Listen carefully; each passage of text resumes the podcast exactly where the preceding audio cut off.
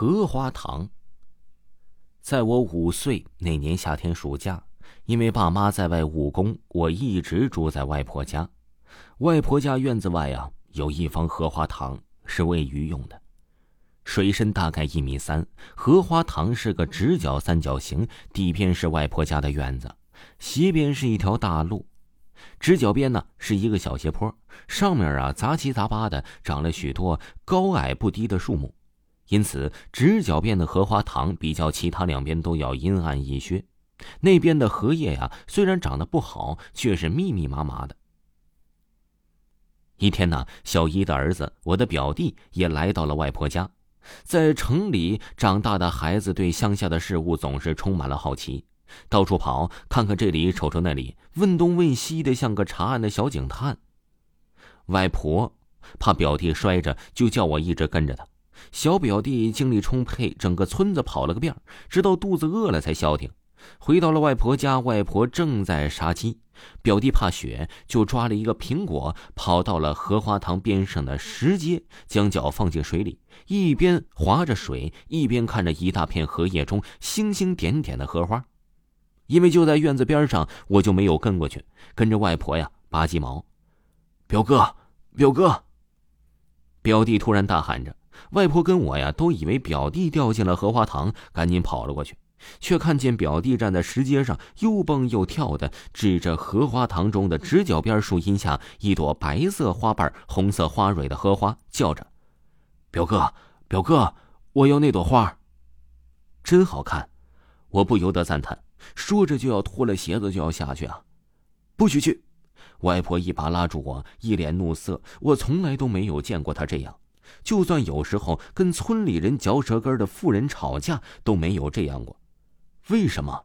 表弟有些不服了，说：“不许去就不许去。”外婆二话不说，拉着表弟和我就往屋里走去。表弟一路喊叫，还是拗不过外婆的大手，只得呀乖乖回到屋里看动画片到吃饭的时候，还嘟着一张嘴，饭都不好好吃。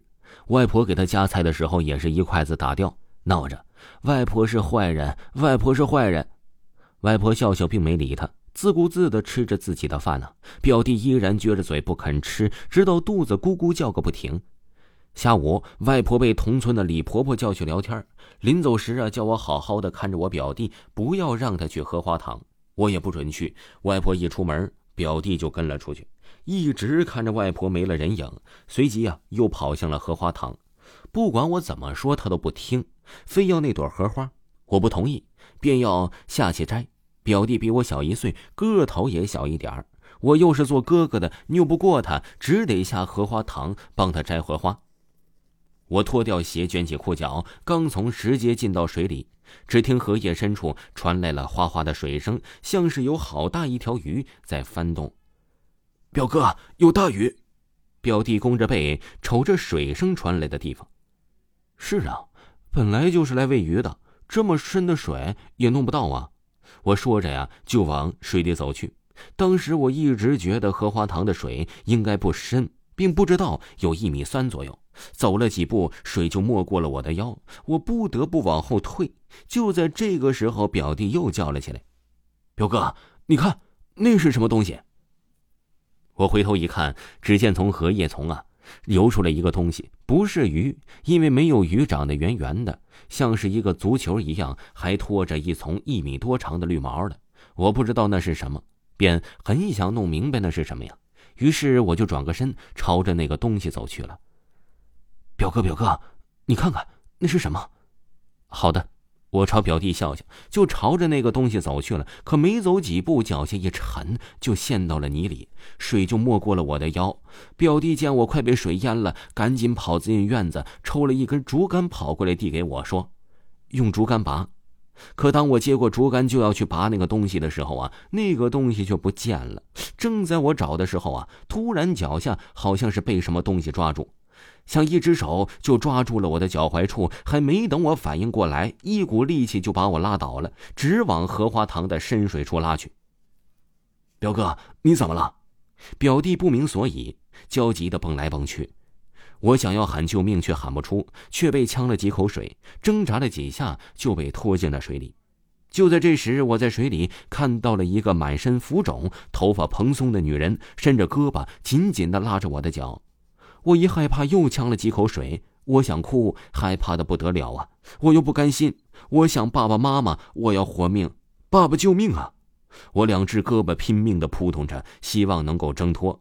可是时间一分一秒的过去了，我只是被拖越拖越深，嘴都碰到了荷花塘底的淤泥了。就在这时啊，我胸口外婆给我求过、开过光的玉石观音发出了一股暖流，我敢保证是观音发出来的。这时不知道怎么的，我就感觉有股力气把我向上拉，我一下子就拉出了水面，脚下呀也没有了禁锢。荷花塘边的表弟急得直打转，见我浮出了水面，松了口气，赶紧递上刚才从我手中脱落的竹竿，拉我上岸。我上了岸，浑身发抖，脚上刚才被抓着的地方传来了一阵阵灼热。我顾不得水，呛得喉咙痒痛，赶紧看脚上，只见脚踝处啊有着一个黑色的手印。外婆回来见我一身湿淋淋的，问我怎么了。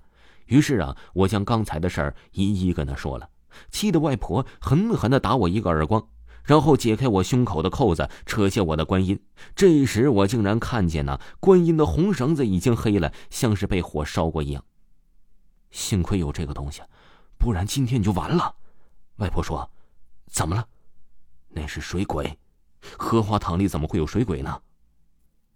以前挖这个荷花塘的时候，在那边挖到了一具尸骸。外婆指着荷花塘直角边地方说：“当时啊，没觉得怎样，都没在意。”后来死了几个小孩在里面，白天不是叫你们不要去那里玩吗？你看这条红绳子都变黑了，就算抵了你的命，以后可别去了。虽然事情过了很多年，想想啊，还真让人后怕。听众朋友，本集播讲完毕，感谢您的收听。